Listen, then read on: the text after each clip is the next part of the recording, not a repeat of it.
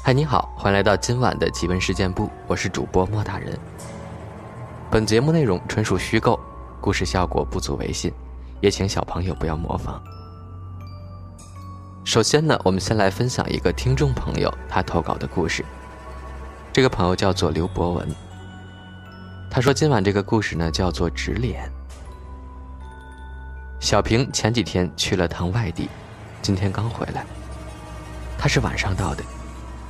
一下车，小平就发现车站不对劲儿，因为以前回来车站全都是人，但是今天，感觉好像只有他一个人。他回头看了看自己刚才坐的那班列车，此时正缓缓地开动了，而里面稀稀疏疏坐着的人，脸都朝向他这边看。小平惊恐地发现，那些人的脸竟然都是惨白的。他赶紧跑出车站，到了街上一看，只见道路两旁昏暗无比，路上也只有零零星星的几个人，而那些人，都低着头，走路就像机械一样。小平越来越觉得诡异了。他这个人平时胆大包天，干的工作是人口拐卖的行当。这次去外地呢，也是出去躲避风头。此时，小平也开始有些头皮发麻。他向前拉住一个人，问道：“哥们儿，这今天怎么了？”而那人没有回答他，只是缓缓的把头转了过来。小平这才看到，那人的脸竟然是白纸剪的。这样的脸，他再熟悉不过了。因为小平拐卖人口都是运到东南亚一带，他们团伙有个规矩，就是将贩卖的人脸全部烧毁，然后用一张白纸糊住，防止被人认出来，然后还要毒哑了。而那些人都活不长，过个三五年就死了。小平干这个行当都已经十几年了，死在他手上的人不计其数。此时周围的人都停了下来。慢慢的朝小平围了过来。他看到这些人都是直脸，纵使他胆子再大，这时也被吓得肝胆俱裂。第二天，城市车站广场上有人来打扫卫生，他们在一个垃圾堆里发现了小平的尸体，而尸体脸上遮着一张惨白的纸脸。报应啊！谁让你做这种伤天害理的事儿呢？拐卖人口就是要这样的下场。他还分享了另一个故事，叫做《借影子》。故事发生在九十年代末期，小峰和小红趁着暑假期间在老家的纸箱厂打工。他俩的主要任务就是将每天生产好的纸箱，在凌晨时摆到马路上晒。那个点儿虽然没有太阳，但是也能防止纸箱受潮。而且那个年代凌晨的时候，马路上没有车，所以并不阻碍交通。这天凌晨三点半，小峰就叫上小红出了门。当时马路上就只有他俩。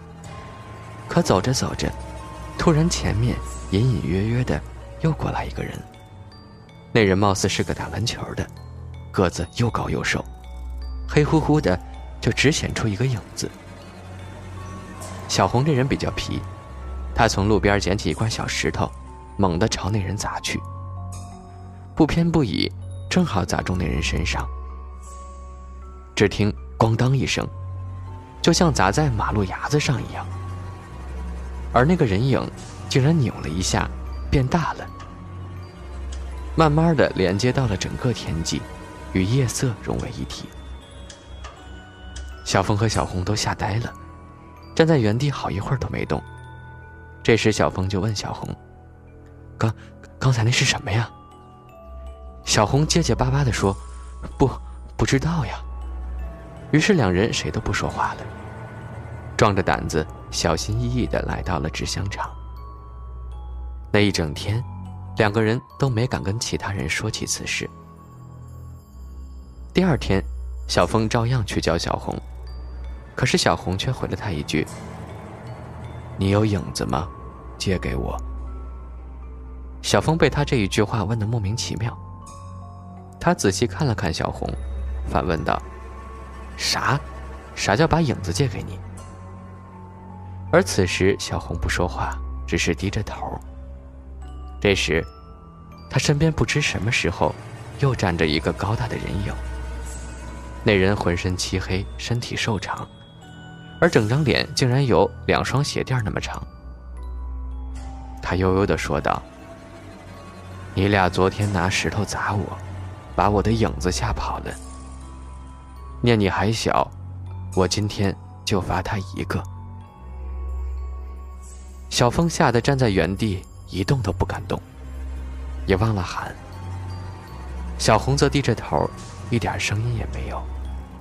就在此时，那个人影猛地往小红头上揪了一下，然后嗖的挤进了小红身后的墙里。直到这时，小红还是没有动静。过了好一会儿，小峰才反应过来，坐在地上就大哭。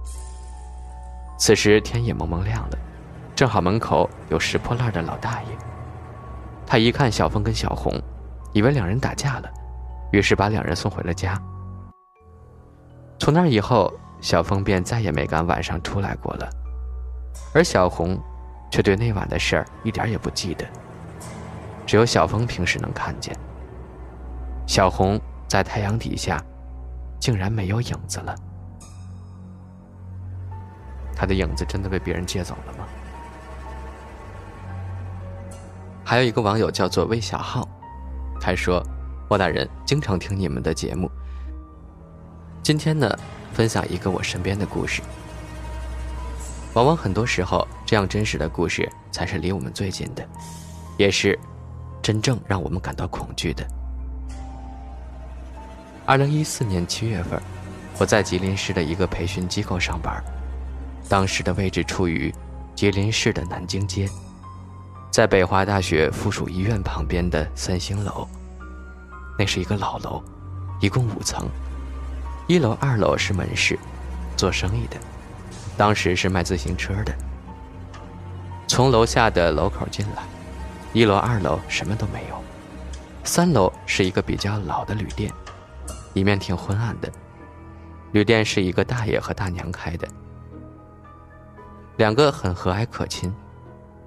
五楼是附属医院的实习基地，据说放着一些福尔马林药水泡着的器官啥的。四楼和五楼的楼梯处有一个铁栏门，每天晚上七八点就锁上了。而四楼便是我的单位。当时由于刚毕业，没有地方住，所以每天晚上就住在单位。最里面的活动厅的沙发上。起初没什么，直到有一天，我吃完饭，在松花江边走了几圈溜了会儿神儿，我就回到单位，躺在沙发上看当时的《中国好声音》第三季。不知不觉间，我发现有高跟鞋走路的声音，于是我就去四楼黑漆漆的走廊看了一眼。什么都没有。我又回到沙发上，可还是有那个高跟鞋走路的声音。我也看不下去了，于是就关了电脑，仔细的听。细听之下，发现那个高跟鞋的声音，好像是从我的头顶传来的。心想不可能呀，因为我们单位的领导告诉我，我们楼上晚上不住人。一想到这儿。我就开始毛骨悚然，后背都是冷汗。那声音却一直断断续续的。那天我也不知道什么时候睡着的。第二天一早，我和同事说了，他们都说这老楼里不安全，有点邪乎。你没看三楼的旅店，总也没有顾客住宿吗？我也害怕起来，但是当时想了想，自己囊中羞涩。也实在是拿不出钱去租房子。之后每天晚上回来睡觉前，都到三楼的旅店和大爷大娘唠一会儿嗑。因为整个楼平时就我们三个人住，大爷大娘也非常热情，给我切西瓜吃。我和他们唠嗑唠到困了，就跑回楼上直接睡了。但是好几次，还是听到了那个断断续续的高跟鞋声。终于，我熬到了九月份，我在这个单位实习也结束了。在走之前，我给三楼的大爷大娘买了点水果。给他们送过去时，那是我第一次进他们里面的大屋子。这个屋子在我当时睡觉的地方的正楼下。屋子很大，一张大床，一套座椅。这时我发现地上很多高跟鞋，我细思极恐。后来我们领导跟我说，那个大爷和大娘他们的儿子在上学时。被同学闹着玩给吓出了病，精神不太好，一直在农村老家和奶奶住，也不能工作，也没娶到媳妇儿。大爷大娘就在吉林市开了这个旅店维持生计，但生意一直不好。原来我们四楼办公的地方也是他家的旅店，后来因为不挣钱，就兑给了我们老板。据说这栋楼一直挺邪乎的。他家旅店一年也没有多少旅客，就在这样一个闹市区的小角落里。可能是因为这些原因吧，大娘也变得有点精神不正常。我想我听到的那些高跟鞋的声音，应该是大娘在晚上难受睡不着觉，在屋子里换高跟鞋来回走吧。我走了之后，在二零一五年，又有一个男生在那儿实习。和我住的同一个屋子。